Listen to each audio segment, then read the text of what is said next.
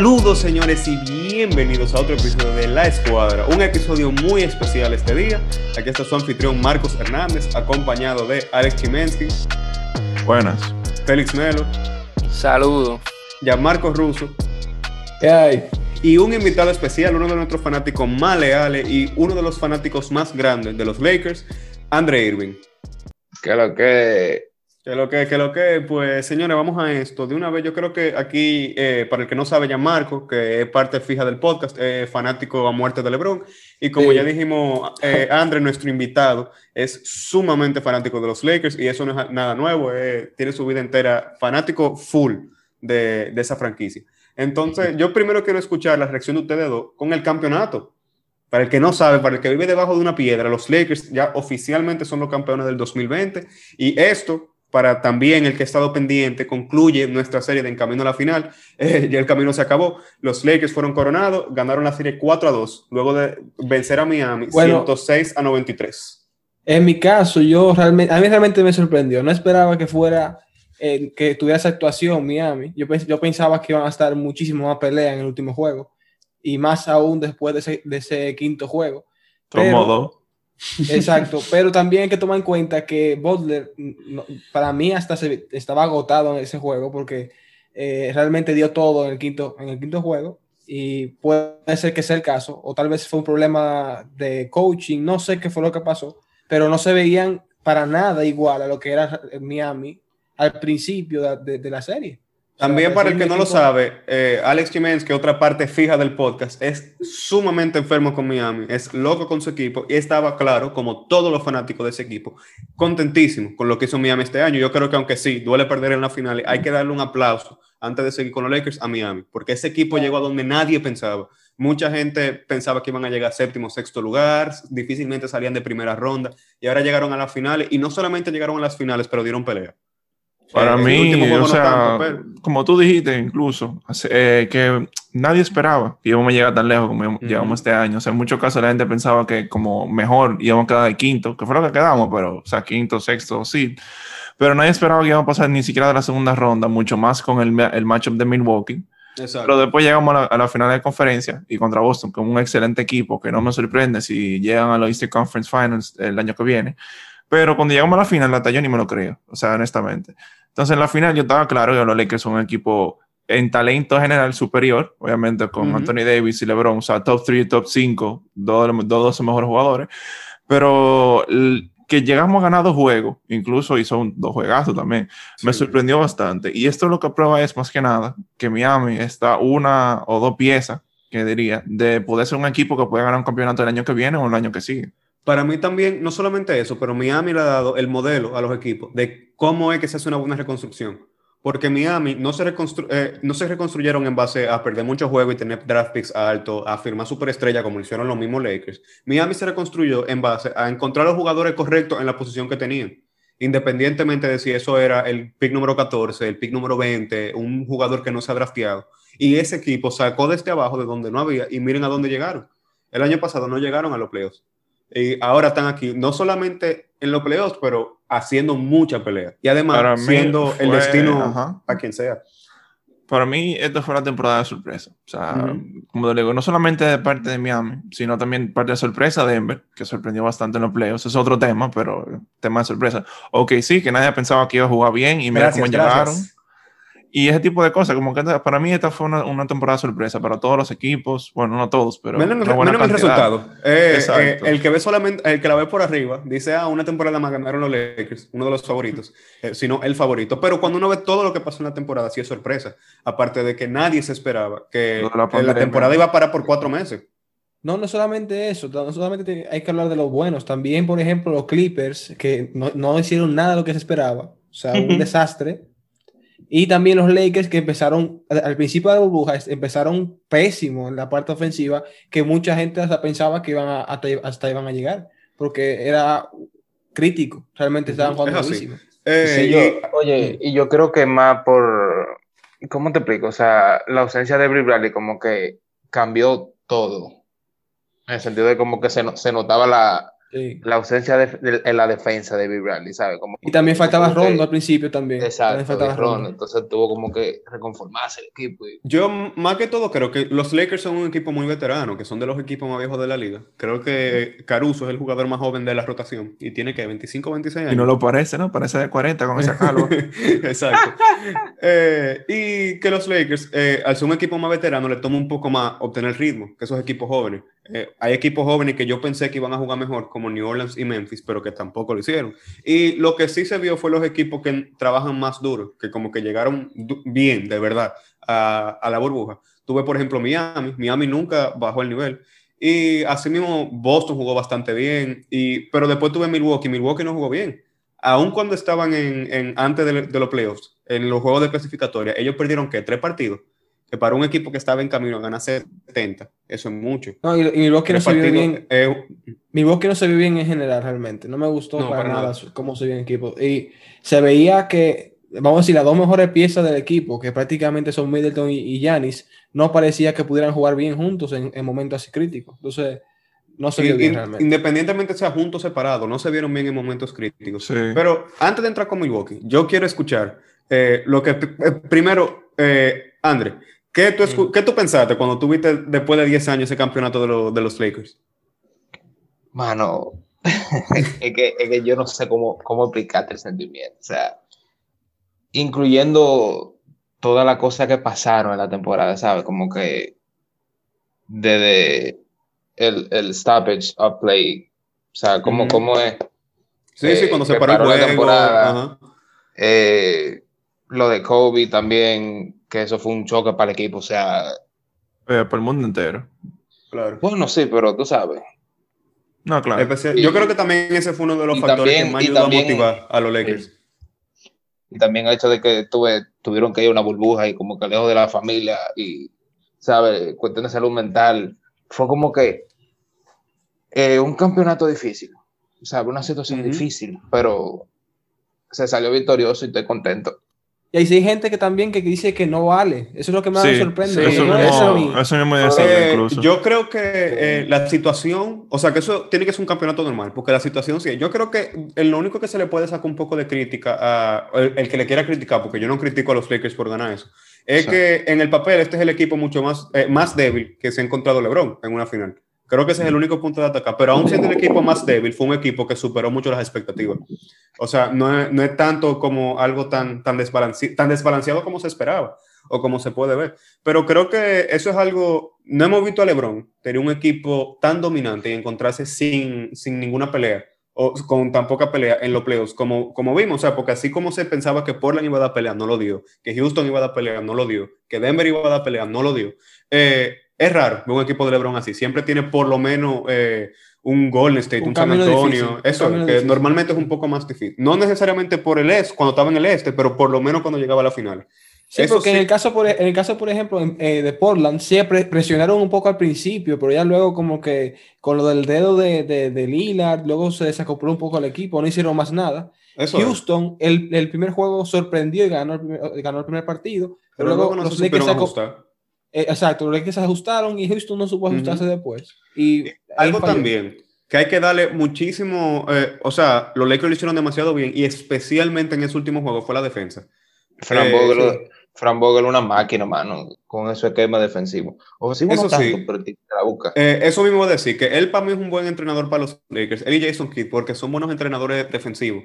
Y tú con LeBron no necesitas un coach ofensivo. ofensivo. Vimos cómo LeBron pudo remontar un 3 a 1 con Tyron Lue que Tyron Lue no es ni, ni, cerca de una, buena, eh, de una gran mente ofensiva. Pero sí, prácticamente mm. tú tienes dos coaches en la cancha, como que dice, tú tienes a Rondo y tú tienes a LeBron. O sea, claro. ellos te resuelven ahí mismo. Eh, y eso le, le, vino bastante bien en el último juego. Yo me quedé sorprendido por, con esa defensa, especialmente en la primera mitad de los Lakers, porque los Lakers en el segundo cuarto le dieron 36 a 16 a Miami. O sea, le ganaron por 20 y limitaron a un super equipo ofensivo a solamente 16 puntos. Aparte de que también, o sea, Miami se sentía frustrado, no podía ni siquiera tirar un tiro. Yo también le, le quiero echar un chin de culpa a Miami, porque había muchos tiros, por ejemplo, de media distancia o alguna cocina que por intentar de hacer la jugada como eh, no egoísta, pasaban la bola. Eh, a, mí, me dolió también dos tiros seguidos, dos tiros seguidos que hizo Tyler Hero, de flotadora, mm. que se quedaron cortos. Yo dije, ay, Dios mío, o sea, me dio como pena. Y el tamponazo que le hizo El tamponazo y di, exacto, atrás, lo dejó sentado. O sea, lo que digo, o sea, yo viendo el juego como fan de Miami, obviamente eso duele, pero es que eso frustra no solamente a los jugadores, pero también a los fanáticos, al coach, a todo el mundo, porque tú ves, tú ves esos tiros entre comillas fácil, ningún tiro de que lo más fácil del mundo. Tú tienes a alguien que te está defendiendo, pero son tiros que realmente sus jugadores meten. Jimmy Butler con, con, sus runners y su, y su flotter, ninguno estaban cayendo. Estaban dando al, al, al aro y cayendo. A De no, ni matado podía coger un rebote ofensivo. O defensivo, eso, eso me sorprendió mucho, que también hay que darle un, un, como un factor de mala suerte. Encuentro ya Miami. O sea, claro, eso no lo hubiera ganado el juego, pero que cada vez que yo veía el juego y tiraban un tiro y Miami fallaba, la bola estaba como cerca de Deballo, pero lo suficientemente lejos para no agarrarla. Era mucho, en muchos rebotes yo me fijaban como medio largo. Entonces le caía como que le caía un guard o le caía Eddie en la mano. no, no, estoy diciendo que, que, Eddie no lo puede rebotar, Eddie rebotó como un animal. Pero como que, le caía conveniente a un ángulo que era muy difícil para De coger. Sí, pero yo, quisiera, yo quisiera hacer una pregunta ya para aprovechar más a nuestro invitado, que eso es algo que no pasa mucho y como el primero quiero aprovecharlo más. Y a Moreno también, que es fanático. Eh, ¿Qué ustedes piensan y dicen sobre la gente que, por ejemplo, ya, ya hablamos eso un poco, pero que dicen que esta, este anillo tiene un asterisco y cómo este anillo eh, cae en la conversación de LeBron y, Michael Jordan o Karim o quien ustedes consideren que sea el mejor. ¿Cómo ustedes creen que este anillo le aporta a LeBron para llegar al ser el mejor en esa conversación? Bueno, para mí este campeonato vale igual o hasta más que otros, porque realmente el cambio que, o sea, primero el impacto que tuvo tanto en la, en la, organización, o sea, en la compañía de NBA, como en jugadores, eso de que pararan tanto tiempo y con el tema de la pandemia, porque no es fácil y para nadie fue fácil el tema de la pandemia, o sea que no es de que tuvieron un descanso, en el proceso todo el mundo tenía miedo, estaba trancado, ¿tú entiendes? O sea, todo el mundo estaba preocupado si se iba a hacer o no la temporada, o sea, no era que estaban descansando en sí. Y para luego la burbuja también, sentí que había mucha competencia, que los equipos estaban bastante buenos. ¿eh? Estaban jugando muy bien todos los equipos. Hubieron muchísimas sorpresas. Eh, equipos como Miami, Denver, y sorprendieron muchísimo, como dijimos anteriormente. O sea que yo no siento que sea un campeonato. Al revés, fue un campeonato bastante interesante y así como que se debería de ver debíamos pensar que los equipos que no llegaron fue por errores del equipo, no fue por temas de, de, de que estuve, estaba en una burbuja o que tuvieron descanso, nada de eso. Yo siento que, que los equipos que no llegaron fueron por errores de los mismos equipos. Los no, equipos y, hay equipos también que se vieron beneficiados. Claro, entonces, eh, exactamente, hay muchísimos equipos que se vieron beneficiados y aún así no ganaron. Portland. Portland clasificó porque ya cuando llegaron, Nurkic estaba sano, o sea, Collins estaba sano, Carmelo tuvo tiempo como para recuperarse. Eso le, trajo mucho beneficio y por eso fue si no fuera, Si no fuera por el, tiempo, por el tiempo de descanso, oye, Portland hubiera ido con la mitad de su equipo. Con la mitad de su equipo. Entonces, esas son cosas que uno tiene que tomar en cuenta y para mí vale igual o hasta más que otros campeonatos. Eh, ya, Marco, tú que eres lebronista full, ¿Tú, ¿Tú crees que ya después de, después de esto se puede nombrar a LeBron como el mejor de todos los Todavía no. Para mí todavía no. ¿En serio? Oh, wow. Si hace, o sea, para mí ahora está, realmente está en la conversación ahora. Pero si él Yo creo que él ya estaba en la conversación. O sea, o sea, estaba en la conversación, pero la gente, o sea, mucha gente no, como que... No lo considera. lo veía como temprano, o sea, lo veía como temprano. Y ya yo siento que con esto ya, él ya no hay duda de que está en la conversación. Ahora, eh, si él hace si él hace el back-to-back, o sea, si el próximo año gana de nuevo, yo sí estoy 100% seguro de que ya. Yo creo que eso sí también le, le, aportará mucho. Y Banchi, quiero escuchar qué tú piensas. Tú, que te tomó un tiempo, tú como fanático de, de los Lakers, aceptar a LeBron. ¿Qué tú piensas ahora después de este campeonato?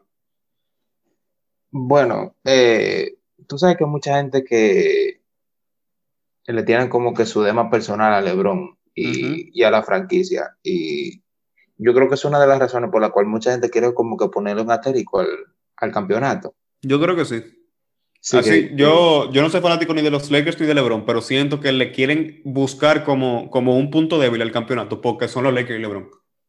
Y también porque dicen como que era competencia fácil y que entonces que, que Portland le faltó de mi Lillard, que alguno estaba lesionado, que otros lo suspendieron y muchas cosas, tú sabes, como que eso es lo que, lo que se le llama narrative wasteland, que es como mucho, mucha gente diciendo mucha, mucha, mucha historia, mucha cosa, como que para querer quitar el mérito. Exacto, mucha narrativa para hacer artificialmente eh, cosas negativas. Y bueno, ya viendo todo lo que, lo que pasó con los equipos, yo creo que eh, eh, lo mismo, a los Lakers hay que dar un aplauso muy grande, especialmente a Rondo, que en ese último juego jugó excelente, también Cadwell Pop jugó bastante bien. Dani Señores, Rondo, el primer jugador en ganar un anillo con, con las dos franquicias que son más exitosas en la historia. Eh, me lo sigue. Ah, espérate, espérate, espérate. Mm. Yo tengo también. Porque volviendo al punto este de lo del LeBron y el debate del GO. Mira, yo personalmente creo que, que esa, esa cuestión como que de, del, del, debate de los coaches como que no es relevante para mí. O sea, mucha gente se lo encuentra muy entretenido y cosas, pero para mí como que yo soy de la gente que aprecia el buen basquetbol y aprecia, ¿tú me entiendes? Los, los, jugadores. Yo, o sea, ninguno de los que estamos aquí vimos a Jordan jugar. ¿Me entiendes? Eh, y, ¿sabes? Nosotros vivimos la época de Kobe, vivimos la época de LeBron. A LeBron le quedan unos cuantos años ya. Entonces, eh, yo personalmente creo, y mucha gente me va a quemar por esto, pero LeBron está a nivel de Michael Jordan. Yo creo que el nivel sí. Ahora, donde yo sí le doy, eh, que siempre lo voy a decir, la pequeña ventaja a Michael Jordan es que Michael Jordan todo lo que hizo, lo hizo en 13 años. Él jugó del 84 al 98 con Chicago y tuvo un año de descanso. Y para mí por ahí es que le doy esa... Siempre me van a escuchar diciendo eso y es que llegar a lo que él hizo en tan poco tiempo fue... O sea, claro, jugó con Washington, pero no hizo casi nada. Eh, pero hay, otra, hay otro punto también, que, que mucha gente quiere quitarle mérito a LeBron por eso, pero oye, él tiene, ¿cuánto? Como seis perdidos en finales, creo que él ha ido a diez finales. El único de Bill mérito, tú me entiendes, y ha llevado equipo relativamente malo, o sea, ha llevado equipos malos a un punto alto.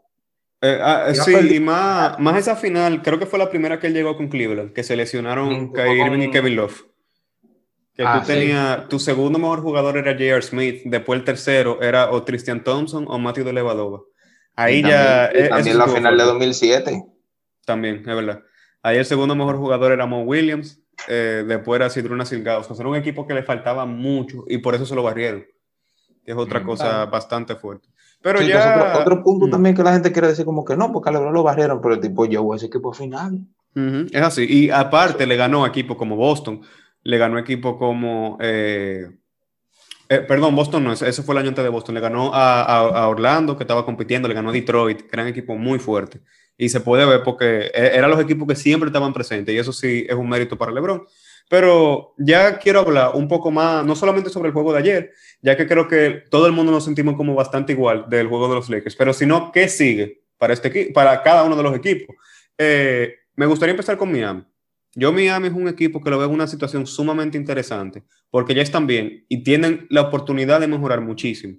Ah, no solamente por el desarrollo interno, porque todavía le falta tiempo de desarrlo a Kendrick Nunn, Tyler Hero, Duncan Robinson y Bama de Bayo que esos son cuatro jugadores jóvenes muy buenos, especialmente de Bayou Hero, eh, pero que aparte de que tienen mucho dinero para este año, para el año que viene, y que es uno de los destinos más, más atractivos. Tú ves que tienen a, eh, o sea, no, no pasa frío, los jugadores pagan menos impuestos que, por ejemplo, en Los Ángeles, y aparte, la cultura.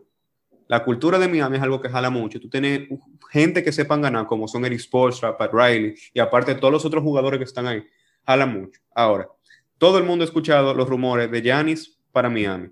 Pero a mí, más que Yanis para Miami, me gustaría ver Kawhi para Miami. ¿Qué ustedes creen? Hmm. Yo no sé si Kawhi se vaya de los Clippers. Yo lo veo medio imposible, pero honestamente nadie sabe en este mundo mm. lo yo creo, yo creo que... después de lo que vimos con Durán, tú me entiendes, todo es posible en esta vida. O sea, después de, que, después de eso que él hizo para pa Golden State, todo es posible. O sea, que, lo que no lo descarten se ve imposible, pero que la, recuérdense que la razón por la cual Kawhi firmó en los Clippers fue porque pudo conseguir el traspaso de Paul George y porque quería uno no sabe qué es lo que pasa por la, por, la, por la, mente de ese hombre, honestamente. Nadie sabe. Exacto. Eh, Kawhi es un incógnito. Entonces, pero, entonces Kawhi quería jugar para pa, pa Doc Rivers, lo despacharon. Exacto. Paul George está sonando fuerte en, rumores de traspaso. No sé si lo vayan a traspasar, tuve, pero los Clippers van a como que reacomodarse y eso. Pues sí, ya para, para concluir, quiero preguntarle a los fanáticos de los respectivos equipos, ¿qué esperan de ambos, Miami y los Lakers, para el año que viene? Que pierdan contra Boston. Eso es lo que quieres tú. Bueno, yo lo voy a decir, yo lo que quiero es ver en esta temporada muerta que digamos, esta, esta Free Agency Class 2020 no hay mucho talento que digamos, que yo sepa. Entonces, para esta temporada que sigue, como que no sé si eh, se puede hacer un traspaso, tal vez traspasar uno de los jugadores de la banca. A mí me gustaría ver a Galinari en Miami o, o hasta alguien como un tipo Kendrick Nunn, porque ya te elegido para mí sirve el, el, mismo propósito. Pero incluso ver, puede ser un cambio, no tiene que ser uno mayor, o simplemente ver algún cambio diferente, o esperar al 2021, que es donde verdad está el talento y donde estamos ahorrando el dinero, y ver qué tipo de, de signing hacemos. Yo Miami hiciera eso mismo. Hay rumores de, de Montezarro para Miami. Yo no lo hago. No encuentro sentido por, por ningún lado. Eh, además de que costará mucho dinero, yo no lo hago, yo me concentro mucho en el desarrollo interno. Kendrick Nunn, Tyler Hero, eh, Duncan Robinson, Iván Madeballo, y me concentro en el 2021. Ese equipo, ya como estaba a competir mucho el año que viene, también tiene un salario bueno para cambiar, como es Iguadola y creo que Kelly Olynyk, que creo que le queda un año. Entonces también pueden maquinar algo para traer algo más de poder. Y como ya dije, me gustaría ver a Galinari ahí, eh, con ese equipo, y, y, otro año más de drive. con los Lakers, entonces. Ya Marco y Banchi, ¿qué creen de, ese equipo? ¿Qué les gustaría ver en Los Ángeles? Un tirador. alguien que pueda tirar consistente de tres. Eso es lo que yo quiero ver en ese equipo. Quien sea menos Danny Green. Mira, hay que, hay que despachar a ese muchacho. Bueno, Danny Green es top 5 eh, eh, tirando de playoff. Solo en sí, pero en la final, pero porque, exacto, porque se prendió en el 2014, hace seis años. No, será, será antes de este año, porque eh, después de este año el promedio bajó muchísimo, imagino.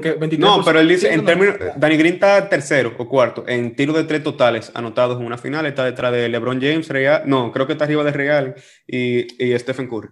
Es que rompió el récord con San Antonio, no se acuerdan. Entonces, siento que él era buenísimo ese tiempo. ¿Qué pasa? Yo a Danny Green, o sea, yo tengo estima por la defensa. Realmente él es muy bueno defensivo. Entonces, si yo, yo pienso que si logran conseguir, sin cambiar a Green, a un tirador eh, estrella, o sea, a un estilo Duncan Robinson que nada más tire, a un mm. Joe Harris, yo siento que se pudiera hacer algo, porque Danny Green apoya mucho en la defensa y él de vez en cuando mete, o sea, que si se toma así como un, un tirador de vez en cuando, un de rol prácticamente en ofensiva, yo lo vería bien. Yo, como tú dices, Joe Harris fue una buena pieza, pero no sé si los Lakers tienen el dinero para firmarlo. Yo creo que solamente tienen la, la, la excepción de... Eh, ¿Cuál es el de Joe Harris? Yo no vi. Joe Harris gana, eh, bueno, creo que gana como 7 millones aproximadamente ahora, pero él va, él, encuentro que puede ganar mucho más dinero, tal vez 14, 15 millones, porque, mm, o sea, ese tiro que él tiene. Y algo que pasa mucho este, en esta temporada muerta es que hay varios equipos con dinero y no hay mucha gente a quien dárselo. Entonces, se puede esperar jugadores como Joe Harris recibiendo grandes contratos, también Jeremy Grant. no te sorprendas si Atlanta le tira un contrato a Jeremy Grant de casi 20 millones de dólares. Porque son, son equipos que tienen mucho dinero y no tienen en quién gastarlo. Entonces, eso puede afectar el mercado. A mí, yo creo que en no, no es ese jugador en específico, porque fuera un poco más difícil conseguirlo, pero un jugador como Body Hill fuera muy bueno para los Lakers. Eh, yo, iba, a decir eso mismo también. Eh, y si no, también lo llevo diciendo, para mí Dragic fuera una buena pieza para, para los Lakers. Eh, lo dijimos en el live, en Instagram. El problema, el problema con Dragic es que, o sea, lo más probable es que se quede en Miami, ¿sabes? Pero con la cuestión de la lesión no sabemos cómo va a estar, aparte de que tú me entiendes, la edad influye. Bueno, él, jugó en, en la final. que, Él jugó, pero tú lo veías cojeando, o sea, tú lo veías dando su brinquito. Yo, no, yo, no, creo que él se vaya de Miami, para nada. el problema con eh, la situación del contrato de Dragic en Miami es que Dragic ya este va a ser su último contrato grande. Él está en el último nivel donde tiene talento, eh, pero que se, eh, se va a ver afectado por su edad. Entonces, él realísticamente pudiera esperar, creo que entre 15 y 20 millones de dólares pero Miami no se lo va a dar por muchos años, porque Miami quiere mantener ese dinero para el 2021. Entonces, yo creo que si Miami se quiere quedar con él, van a tener que darle mucho dinero este año y hacer un acuerdo eh, extraoficial con él, que sea, no sé, tal vez darle 25, 27 millones este año y los próximos años darle 5 o 6 millones. Para poder... Y con los Lakers, con los Lakers, no eh, creo que lo más que pueden hay unos cuantos jugadores que tienen player options. Por ejemplo, KCP va a pedir. ¿Cuánto es que está cobrando? Algunos 8 millones. Ah, ah, ok, no. Por 15 era el, contrato anterior, ¿es verdad? Sí, creo que son. Él va a pedir unos cuantos más de ahí, ¿tú me entiendes? sí, eh, realmente él ganó. Él subió mucho valor. sí. Eh, Rondo no sé si pida más dinero por la inconsistencia y por las lesiones, pero Cadwell Pope se lo Y viejo también. entre, entre Javel McGee o Dwight Howard, uno de los dos se va a ir del equipo. Creo que Javel McGee fue el principal, porque él casi no jugó en los playoffs ni siquiera, y Dwight Howard se ganó su puesto. Eh, otra cosa bastante interesante es como los, el equipo de los Lakers sigue siendo muy cercano a DeMarcus Cousins, que Anthony Davis lo llamó por FaceTime luego de que él pudo, de que ganaron el campeonato. Él, escuché que DeMarcus Cousins se estaba rehabilitando en la, con, los médicos de los Lakers, entonces no me sorprendería verlo a él el año que viene. Yo ya no espero nada, nada de él por las lesiones, pero es otra, exacto, pero es otra, es otra presencia que pueden tener. Eh, también le toca anillo. Eso es lo detalle. Sí. Bradley también. Sí, y a Dion Waiters. Ese le tocaba obligado. Yo estoy orgulloso, mi muchacho. Eh, y a Dudley también, a Dudley. A Dudley también. Oh, claro, el que más se lo merece. El que más MVP. Se lo merece. MVP. Eh, pero sí, señores, ya eh, bastante interesante. manténganse sintonizados todos los oyentes, que pronto venimos con nuestro preview de la temporada que viene. La temporada que viene va a ser muy interesante. Y ya con esto cerramos nuestra serie, El Camino a la Final. Un episodio un poco más tranquilo y más, más reflexionando, pero tomando en cuenta todo lo, lo que le tomó a los Lakers para ganar este campeonato. Eh, muchas gracias por escucharnos y eso es todo por hoy.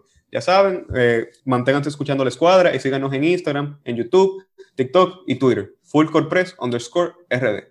Y por último, muchísimas gracias a nuestro invitado, Andre Irving. Es un excelente artista. Vayan a darle follow en Instagram, arroba Andrew versus the World. World W-R-L-D. Ya, eh, música buenísima y fanático a muerte de los Lakers. No se van a arrepentir.